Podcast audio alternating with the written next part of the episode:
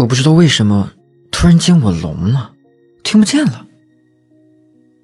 二零二零年七月，作为一个刚刚小升初孩子的家长，正和其他家长一样，放下长达半年的升学择校焦虑，开始在初中周边寻觅一套合适的房子租住。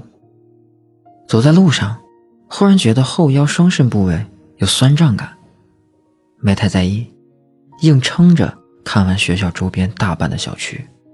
晚上，耳朵突然出现不适感，耳鸣。还有轻微的重音，第二天，耳鸣还有，不过症状轻微，没太在意，继续找房。第三天，耳朵里面出现了各种奇怪的声音，有在大厅里的回音声，有机场飞机起降的轰鸣声，有断断续续的发报机声，有嘶嘶嗡嗡的蝉鸣声，脑袋里简直是在开交响音乐会。耳朵里的杂音让我听不清别人说话，也不能说是无声的世界，但是听力急速下降。我能听到别人在说话，却听不清他们在说什么。我觉得，再不来看病就不及时了。在附近的医院挂了号，本来想去中医院住院治疗，顺便休息一下。询问中医院的熟人说，建议先去西医救急，在中医调理。后来回想，幸亏先西医治疗了，否则现在可能是半个聋子了。到了医院，医生给我做了外耳道检查，没有任何问题，然后再去做听力检查。大概二十分钟，检查结束后，我问医生：“严重吗？”医生说：“你的问题十分严重，你得了突发性耳聋。”听到医生说话的那一瞬间，我都懵了。我第一反应是我得了耳聋，是要变成残疾人了吗？医生继续解释说，突发性耳聋就是耳朵短时间内听力急剧下降，一般是单耳发作，而且很多时候检查不出什么原因。你现在的情况十分紧急，要马上住院输液。我问医生有没有更加保守的治疗方案，例如口服。或者是滴耳朵之类的药物。医生说，你的病情是真的很严重，检查结果显示右耳正常，听力是二十五分贝，左耳听力已经掉到了九十分贝。如果你不及时治疗，掉到一百分贝之后就很难恢复了。而且现在是发病的第三天，是治疗的最佳时候。如果错过了，没有人能保证你能否恢复听力。刚好，这时候我朋友也来电话了，向我确认了病情的重要性，并且一再声明，治疗突发性耳聋就是和时间赛跑，必须快点吊针输液。我跟家里打了电话，安排好事情，马上住院治疗。还好医院离家很近，我还回家拿了换洗衣物，老公都不肯相信我严重的需要住院，他以为只是简单的耳鸣。医院输液就是银杏叶、地塞米松、八曲霉，药吃的是甲钴胺、甲硫酸，还有一些激素类药物。输液吊针的时候，我明显能感觉到耳朵的听力比早上又下降了，耳鸣还是伴随左右，时而是沙沙声，时而是滋滋声。医生特地嘱咐我，压力不要太大，心情要愉快。精神压力过大不利于耳朵的恢复。孩子爸过来陪了我一会儿，他在我左边讲话，我几乎听不清楚，而且病房一嘈杂，耳鸣就更严重了。后面的几天都被来自自己脑袋里的耳鸣吵得难以入眠，甚至整夜不能睡觉。现在回想起来，像做了噩梦一般。现在的我每天挨枕头就着。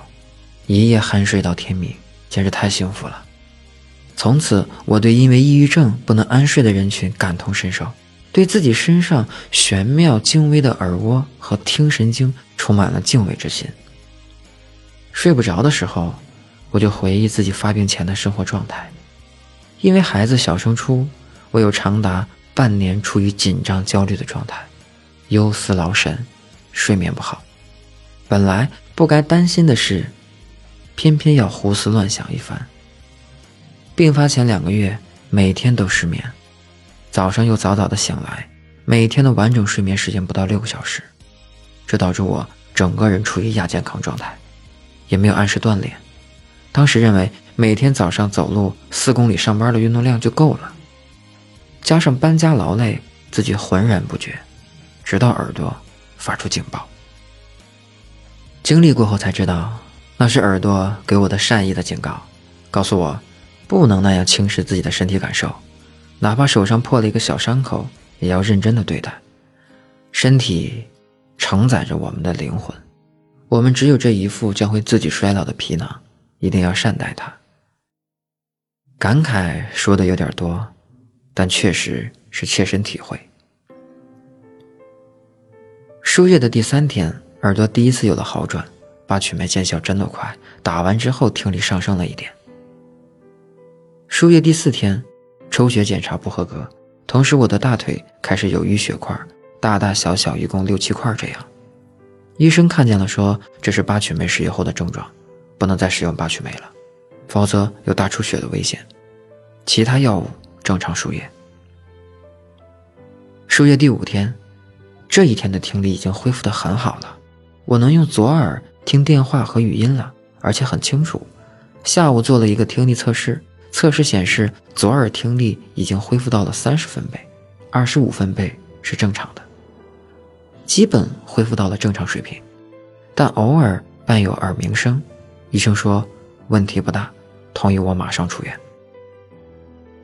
突聋治好之后，出院后我长期积累的其他病症也一一显现，轮番登场，反复的肠炎、泌尿感染，整个身体处在一种一点就着的脆弱状态，又调理了好长时间，真不知道那段时间自己怎么就那么焦虑。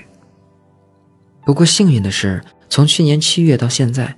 一年多的时间，耳聋没有复发，但是我发现一到紧张劳累的时候，耳朵还是会提醒我。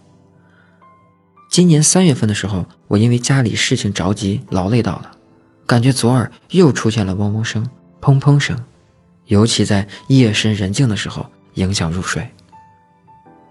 我把上次抓剩下的放了几个月的中药吃了，又跟朋友喝茶释放了一下，过了几天。耳鸣消失了。突聋这种突然来去的病，今后可能还会随着生活压力导致的身心变化再次发作，能否应对，就要看自己能否增强免疫力、情绪安定、保证良好的睡眠、肾气足、肝气疏，耳鸣就不会回来。这跟个人的性格和情志有关系。可惜我生来爱操心、爱着急，容易焦虑。多年的性格已是难以彻底改变，但为了身体健康，只能自己慢慢去调整了。跟我相同性格的朋友，听了我的经历，希望能引起你们的重视。祝愿我们都有健康的生活方式，都有强健的体魄。